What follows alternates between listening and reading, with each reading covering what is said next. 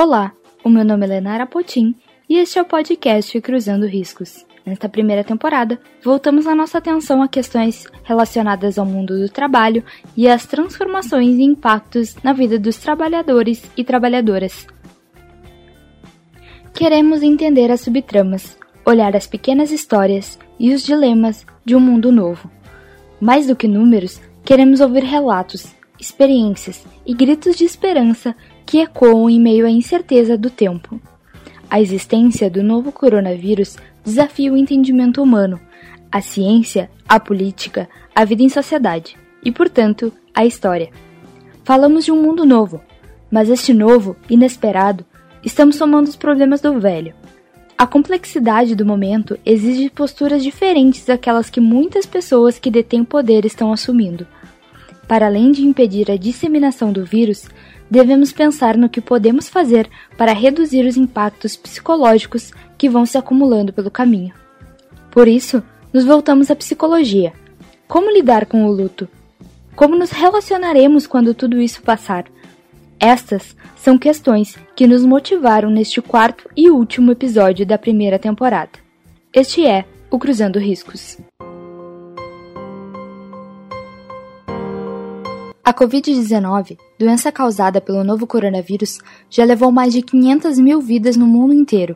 Ao todo, de acordo com os dados consolidados pela Organização Mundial da Saúde, mais de 10 milhões de pessoas já foram contaminadas no planeta. Embora vários países já tenham conseguido conter a disseminação do vírus, outros ainda experimentam um aumento exponencial no número de casos. No Brasil, segundo o país em número de infectados e de mortos pela doença, o quadro é agravado pela instabilidade política permanente e pelo negacionismo diante da gravidade da situação. Além de todas as vidas que perdemos, o cenário de pandemia produz uma série de incertezas, angústias e medo em relação ao futuro. Em meio a uma catástrofe sanitária, com poucos precedentes na história moderna, uma população fragilizada por suas desigualdades históricas precisa manter coesa sua estabilidade psíquica. O interesse por atendimento psicológico aumentou durante a quarentena, da necessidade à clínica. No entanto, existem variáveis socioeconômicas que podem impedir o início do tratamento, especialmente agora mas falaremos sobre essas questões na parte final deste episódio. Para quem já está em acompanhamento psicológico, é dado certo que questões que envolvem a pandemia tomaram boa parte das conversas. O psicólogo e psicanalista Guilherme Olivier chama atenção para a singularidade desse momento. Olivier, que é professor de pós-graduação do Instituto Contemporâneo em Porto Alegre, destaca a dificuldade como sintoma de olhar as coisas em perspectiva. Para quem está em tratamento, para quem vive a experiência de psicoterapia, é, de fato é um momento singular, né, novo para todos nós. Então, aqui nesta conversa, a gente nada mais faz do que tecer conjecturas, tecer projeções, expectativas, porque é um cenário de incerteza, é um horizonte muito impreciso. Então, para quem vive a experiência, é um momento que a gente possa, então, junto com o outro, é, articular é, esta experiência, poder tecer palavras, poder descrever, poder pôr, a, pôr em verso o que é uh, novo para todos nós. Ao tentar descrever a vida, pensamentos e sensações, cada indivíduo produz consigo interações mentais que demandam grandes esforços de compreensão. Além da realidade material, em situações de tensão, angústia e medo, acumulam-se relatos que indicam que as pessoas têm mais pesadelos. A psicóloga Luciana Barcelos Fossi, coordenadora de saúde mental do município de Dois Irmãos, na região metropolitana de Porto Alegre, destaca este aspecto. Muitas pessoas ficam com medo, né, muito acentuado da contaminação e essas são pessoas que acabam desenvolvendo sintomas de ansiedade, né, sintomas de muito medo, muitos pesadelos, né? Isso é uma das coisas que é um relato que aparece bastante do quanto as pessoas passaram a sonhar muito nesse período, a ter muitos pesadelos. Né?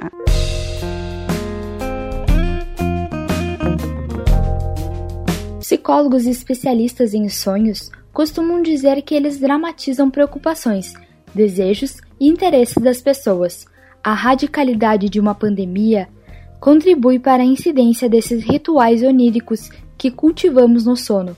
De certa forma, eles servem também para aprendermos a lidar com situações difíceis, como o luto. Para quem fica, lidar com a morte hoje implica uma renúncia e um impedimento, já que as cerimônias tradicionais estão muito restritas. Os efeitos psicológicos na avaliação de Luciana são evidentes.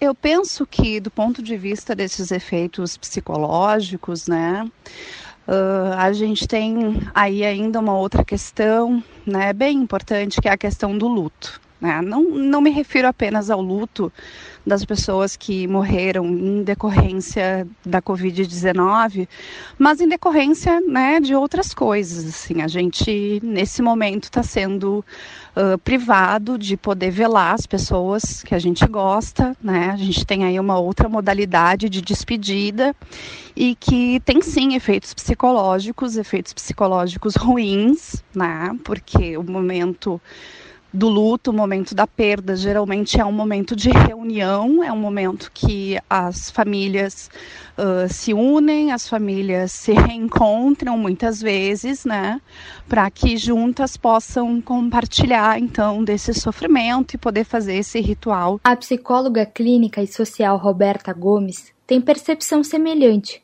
Roberta é conselheira do Conselho Regional de Psicologia do Rio Grande do Sul onde também atua como presidente das comissões de relações étnico-raciais e de comunicação.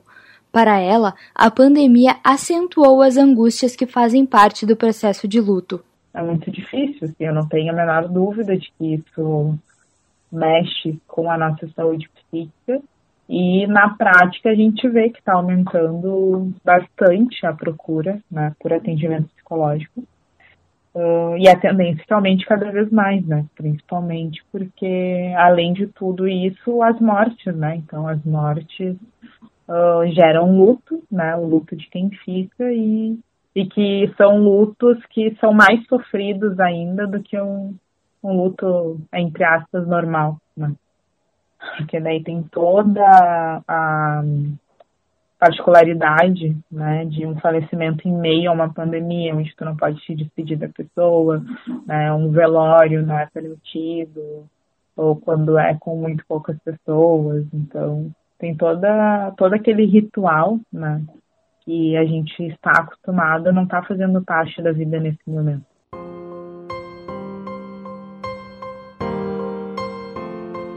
Eu acho que não vai chegar a esse ponto, até porque o brasileiro tem que ser estudado. Não pega nada. Vê o cara pulando em esgoto ali, sai, mergulha, tá certo? E não acontece nada com ele. Eu acho até que muita gente já foi infectada no Brasil há pouco, poucas semanas, um mês, né? E ele já tem um anticorpo e não ajuda a não, não proliferar mais isso aí. Eu estou esperançoso que isso seja realmente uma realidade. Quando o presidente Jair Bolsonaro falou o que acabamos de ouvir, no final de março, o Brasil ainda não tinha atingido 200 vítimas fatais do Covid-19. Os primeiros registros confirmados nas periferias das cidades brasileiras apareceram cerca de 40 dias após a chegada do vírus no país. Hoje, ele é uma ameaça real, ainda mais delicada em contextos em que as condições para sua proliferação são mais abundantes. A falta de saneamento básico, por exemplo, é uma condição essencial para a difusão do vírus em lugares de alta densidade populacional. Além disso, entre os moradores das periferias, muitos não têm a possibilidade de manter o isolamento social, pois precisam sair para trabalhar. Isso, é claro, aumenta o fluxo de contágio do vírus nas regiões. Quem já há muito convive com a violência e a morte precisa agora lidar com uma ameaça invisível os efeitos psíquicos de tudo isso são evidentes, mas o acesso ao tratamento psicológico ainda é dificultado por barreiras econômicas e geográficas. Roberta Gomes integra um grupo de profissionais da saúde voltados ao atendimento à população negra, o Saúde Preta RS. Para a psicóloga, há uma distância socioeconômica E no caso da realidade brasileira, um corte racial que trava o acesso de grande parte dessas pessoas ao tratamento psicológico. O trabalho do grupo, que não fornece apenas apoio psicológico, visa ajudar a romper essa barreira por meio do atendimento social.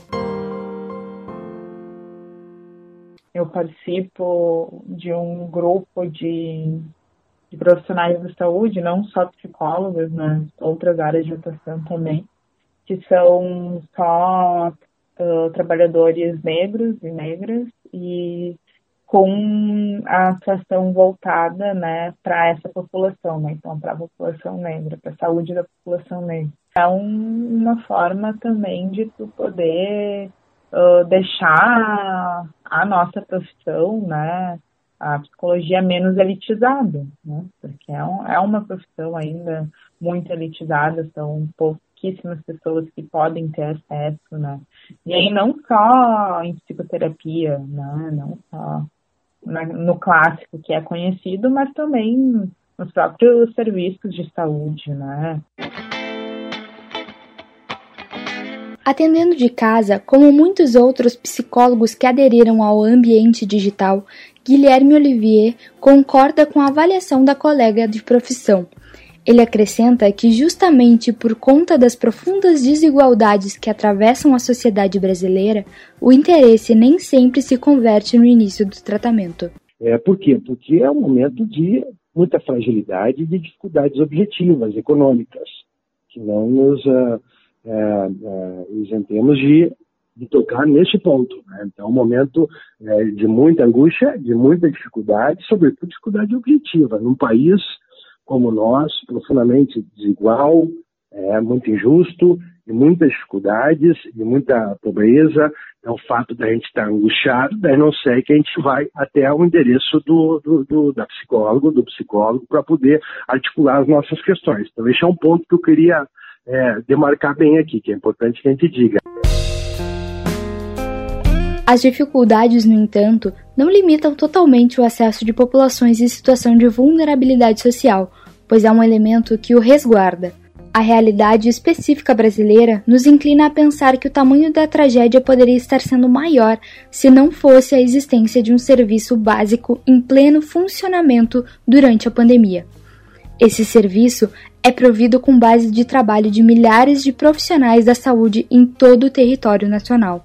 Médicas, enfermeiras, psicólogas, fisioterapeutas, nutricionistas, assistentes sociais, técnicas, entre outras profissões.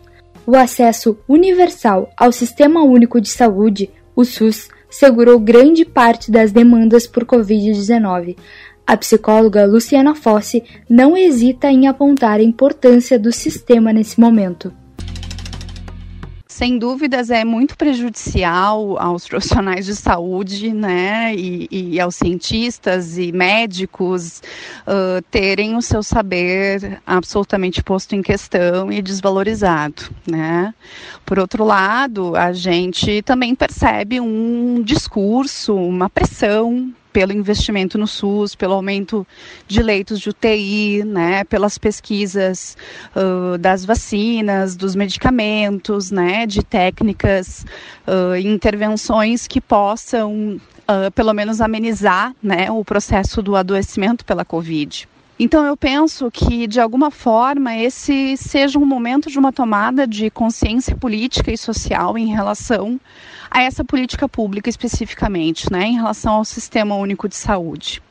Acho que agora as pessoas estão percebendo que o SUS é para todos nós, né? O SUS não é para quem não tem o plano de saúde. Para mim, né, o, o, eu preciso né, ter algum otimismo em relação a isso e o meu otimismo está ancorado nisso, assim, né, de que as pessoas vão vão estão percebendo, né, que é muito importante a gente defender o SUS e apoiar o SUS e compreender que somos todos usuários do Sistema Único de Saúde. Os próprios profissionais que atuam no SUS podem se utilizar de atendimento psicológico por meio do projeto Telepsi, criado em conjunto com o Hospital de Clínicas de Porto Alegre. Lançado em maio, o projeto consiste em uma plataforma online de atendimento exclusivo aos profissionais que estão na linha de frente do combate à Covid-19. A previsão é que fique disponível até setembro, embora é desejável que seja permanente. A pressão que estão sujeitos os profissionais de saúde neste momento são imensas. A psicologia, como vimos, tem um papel fundamental no auxílio emocional à vida desses profissionais. Nos quatro episódios que integraram a primeira temporada de Cruzando Riscos, voltamos a nossa atenção a questões particulares e gerais. Olhamos para os indivíduos e para a coletividade, para o singular e para o plural. Nosso objetivo, mais do que tecer posições, consistiu em ouvir histórias e costurar narrativas de vida e experiências, mas também medos, angústias e traumas. A pandemia causada pela Covid-19 exigiu esforços, renúncias e privações nunca antes experimentadas por muitas gerações. O momento mais dramático, precisamente o atual, demandará todo o rigor possível em todas as frentes. O cuidado com quem não pode ficar em casa, o cuidado com quem precisa se expor ao vírus para conseguir gerar renda, o cuidado com quem luta para salvar os que adoecem.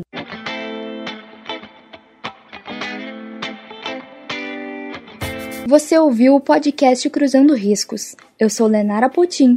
O roteiro é de Pedro Henrique Gomes e Jéssica Casper. A produção é de Jéssica Casper, Pedro Henrique Gomes, Daniel Vidal e Mariane Castilhos. A edição de som é de Anderson Almeida. Estamos nas redes sociais, Facebook e Instagram, como arroba Cruzando Riscos. Até a próxima temporada.